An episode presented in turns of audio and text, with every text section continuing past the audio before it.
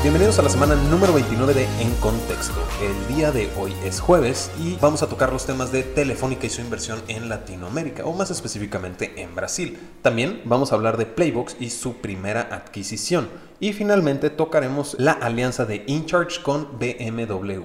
Como siempre, yo soy su anfitrión, colaborador en contexto.com, soy el productor de este podcast, anfitrión de este podcast, editor de este podcast y distribuidor de este podcast, César Miramontes. Y si creen que estoy exagerando, mi coanfitrión el día de hoy es CEO, CFO, CMO, CTO y todas las letras que van entre la C y la O de Chief Officer. Víctor Cortés, bienvenido, ¿cómo estás? Me halagas, o sea, yo, yo la verdad es que nada más disfruto Veo como...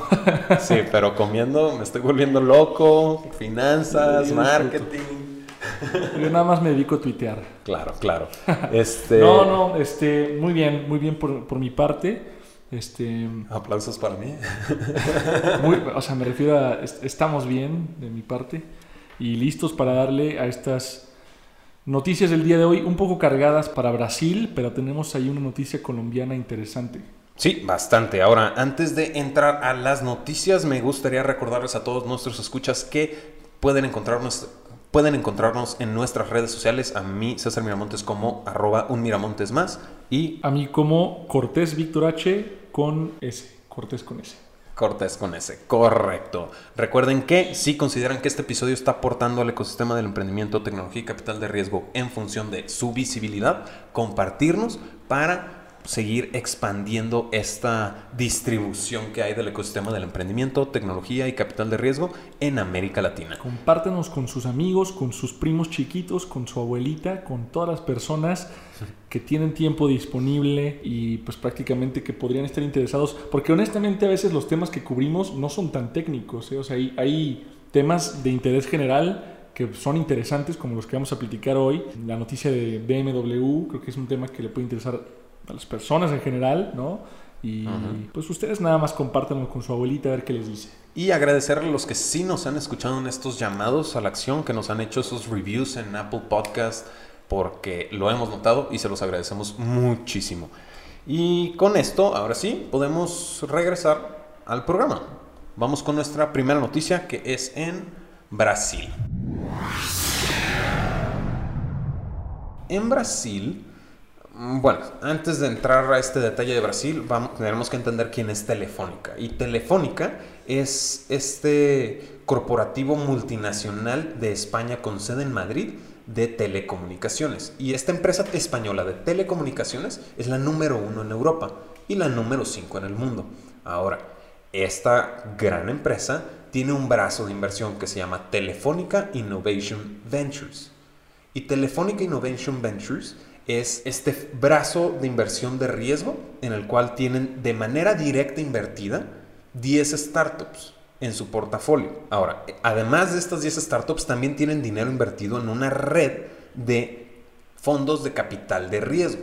Y estos fondos tienen aproximadamente más de 80 startups dentro de sus respectivos portafolios en los que utilizaron el dinero de Telefónica Innovation Ventures para invertir. Entonces, este fondo de Telefónica Innovation Ventures, como tiene estas redes de capital de riesgo donde le invierte a fondos de capital de riesgo para que estos fondos que conocen la industria y la región hagan las inversiones inteligentemente, pues el ganador de este nuevo fondo que acaba de asignar Telefónica Innovation Ventures es Redpoint E Ventures.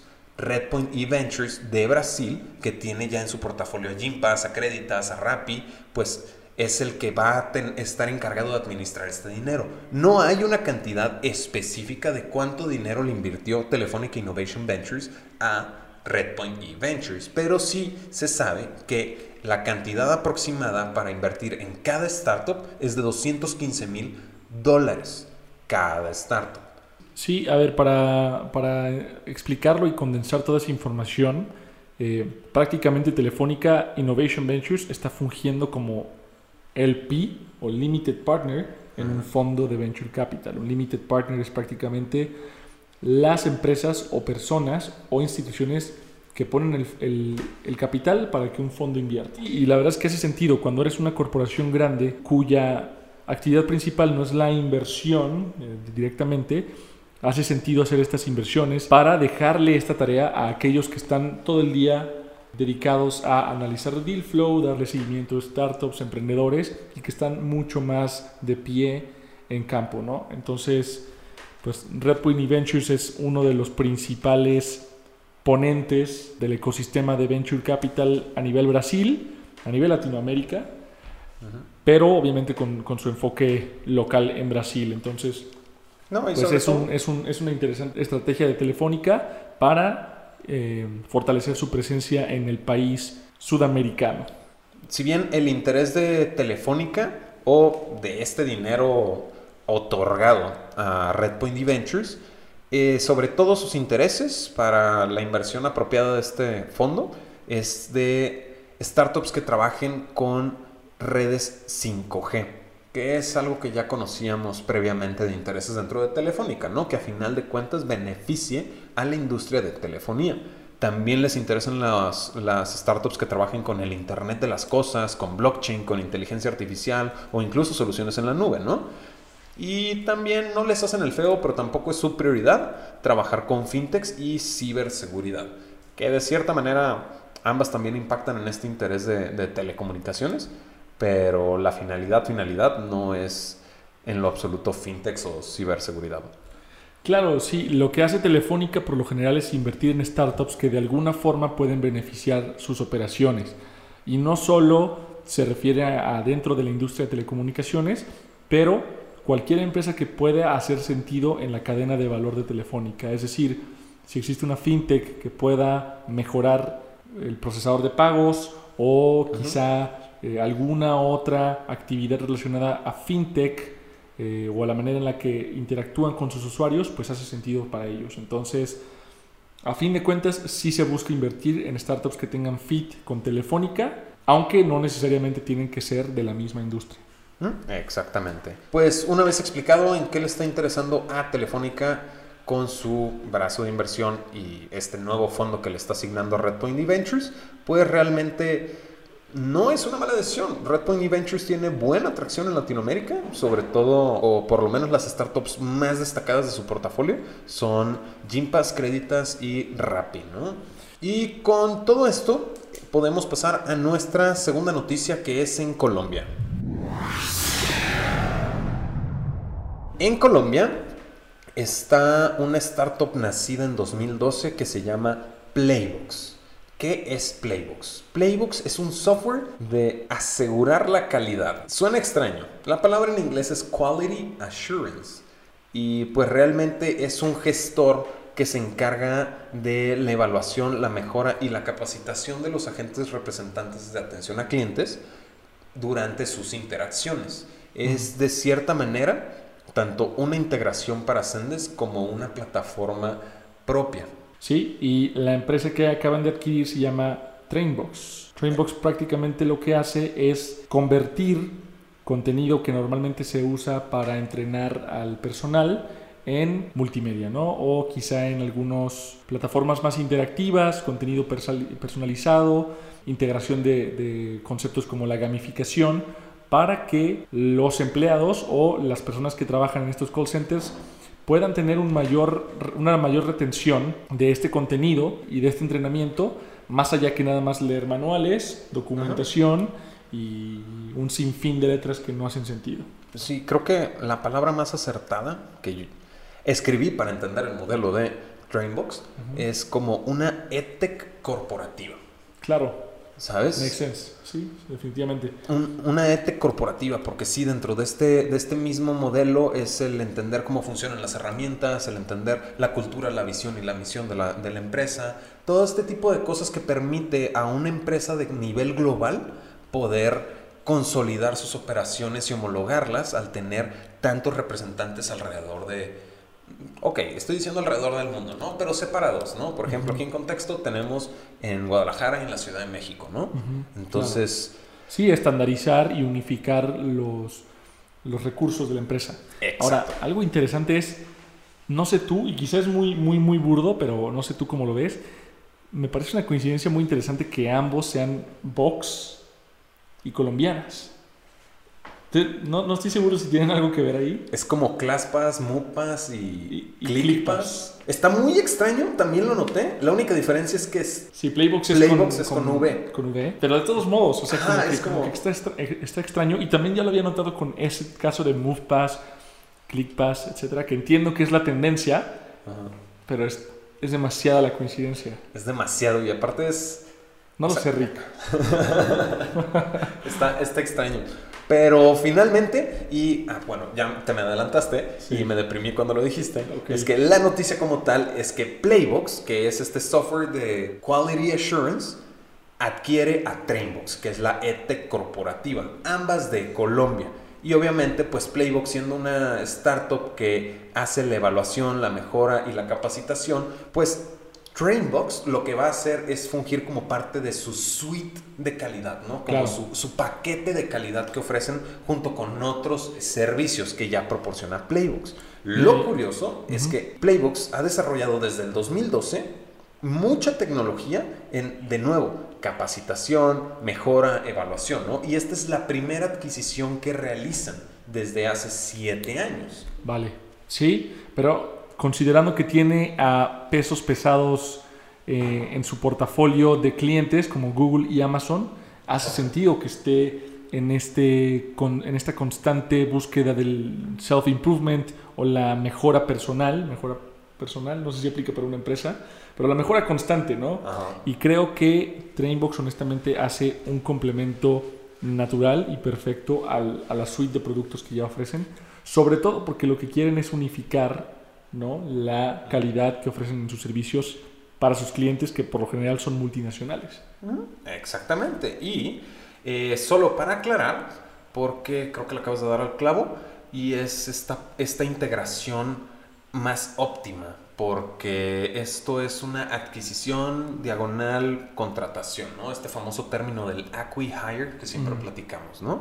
Desafortunadamente no tenemos los detalles de la adquisición. Estamos trabajando arduamente para conseguir esta información. Fuertemente, junto con la cantidad que le invirtieron a Redpoint Ventures. Así es, pero eh, sí, por lo general este tipo de adquisiciones todavía se guardan un poco más discretas, ¿no? Pero creo que es interesante y creo que es importante para el ecosistema conseguir este tipo de métricas para saber también cómo estamos a nivel mercado, a nivel comunidad. Sí, es muy importante tener eso y como eh, startup de medios nos mata que no proporcionen la información completa, ¿no? Pero también hay que respetar esta parte de el manejo de la información. Y con eso ya podemos pasar a nuestra última noticia que es InCharge en Brasil. En Brasil, InCharge se encarga de la infraestructura, colocación y también tiene una aplicación en función de cargadores para vehículos electrónicos. Entonces, InCharge en esta aplicación te permite encontrar los puestos de InCharge eléctricos para que tú puedas ir a cargar tu vehículo. Ahora, cuando tú llegas a una estación de InCharge, conectas tu vehículo y al momento y en la misma aplicación me hace, me hace saber cuándo ya está completamente cargado el vehículo, ¿no? Y yo ya me puedo retirar en mi auto electrónico. Me parece fascinante y me parece que era necesario. Yo creo que una de las principales razones por las que no se había dado este rollout o todavía no se había adoptado tanto la tecnología para autos eléctricos era justamente por la falta de infraestructura, ¿no? por la falta de estaciones de carga y bueno. Y con InCharge, la noticia como tal es que InCharge creó una alianza con BMW y sus autos eléctricos. ¿Qué va a significar esto? Que los usuarios de BMW, si tenemos alguna escucha con su BMW eh, eléctrico, supongo eh, muchas felicidades, porque lo que van a empezar a tener es acceso a reservar estas estaciones eléctricas 30 minutos antes de que lleguen. ¿A qué me refiero? Dentro de la misma aplicación de InCharge van a poder reservar estas estaciones, ¿no? Solamente si eres parte de esta alianza de BMW con InCharge, ¿no? Y creo que es un tema muy interesante de abordar la cuestión de los autos eléctricos, ¿no, Víctor? La verdad es que me parece que es la evolución natural de, como de, la industria de movilidad, pero aunque ya llevamos tiempo eh, fomentando o lleva tiempo ya existiendo esta tecnología, aún no se había dado la adopción necesaria para que fuera la, la norma, ¿no? Y creo que parte importante es justamente por la falta de infraestructura en las ciudades para poder proveer estaciones de carga para estos mismos vehículos, ¿no? Entonces, y de hecho lo, lo, veías, muchas personas te decían, ¿sabes qué? Es que me interesaría, me encantaría tener un vehículo eléctrico y híbrido incluso, pero la falta de estaciones de carga, pues la verdad es que me lo... Es, es una de las razones principales por las que no lo he hecho. Ajá. Me parece también sorprendente que sea una startup la que está lanzando esta iniciativa y quizá no el gobierno, ¿no? Aparte creo que InCharge se está adelantando bastante a lo que se viene, ¿no?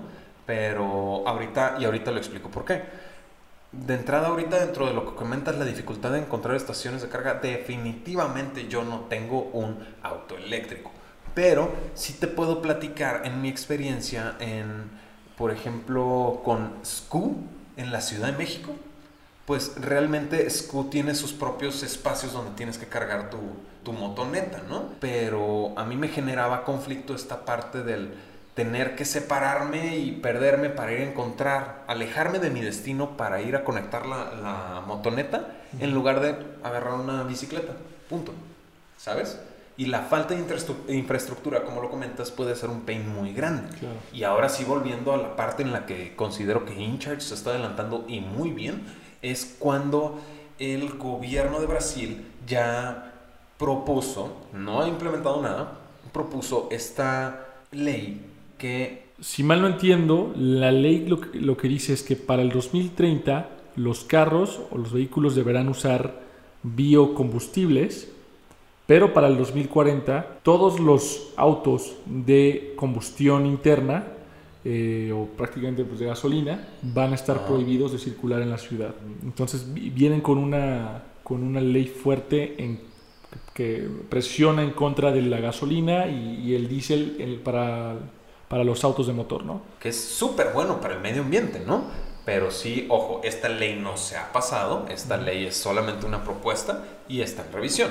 Pero si llegase a pasar, InCharge ya tiene completamente la delantera en la cuestión de infraestructura, ¿no? Una, una iniciativa muy novedosa, 100%, y más considerando que eh, justo lo escribimos hace un par de días, el presidente de Brasil, eh, Jair Bo- Bolsonaro, justamente está en Estados Unidos negociando con Tesla, justamente para abrir una fábrica de Tesla en Brasil. Entonces, las intenciones de este país de fomentar el uso de vehículos más amigables para el medio ambiente, pues es notoria, es notoria y qué bueno que una startup ya esté tomando delantera con este tema. Sí. ¿Qué estamos haciendo nosotros? Yo, ya de- yo ya dejé de usar popotes, no sé tú. Yo dejé de usarlos, pero porque ya no existen. Hace mucho que no me ofrecen un popote. Pero sí me dan el, el vaso de, de Unicel. Me explico que creo que es mucho peor que el mismo popote. Mucho peor. Los popotes sí se pusieron de moda por las tortugas. Ajá, el video de la pobrecita tortuga, pero no, no, no, no, no nos vamos a desviar. Sí, Eh, finalmente, esta noticia es buena en relación al medio ambiente por la parte de lo que está haciendo Brasil. Por la parte del emprendimiento y la tecnología, estamos hablando de vehículos eléctricos como ya una posible futura norma. Entonces, pues con todo esto hemos cubierto las noticias más relevantes en el ecosistema del emprendimiento, tecnología y capital de riesgo en América Latina. El día de hoy es jueves, nos vemos el siguiente martes en la semana número 30 de En Contexto. Como siempre, yo fui César Miramontes. Yo soy Víctor Cortés. Y ahora sí estás en Contexto.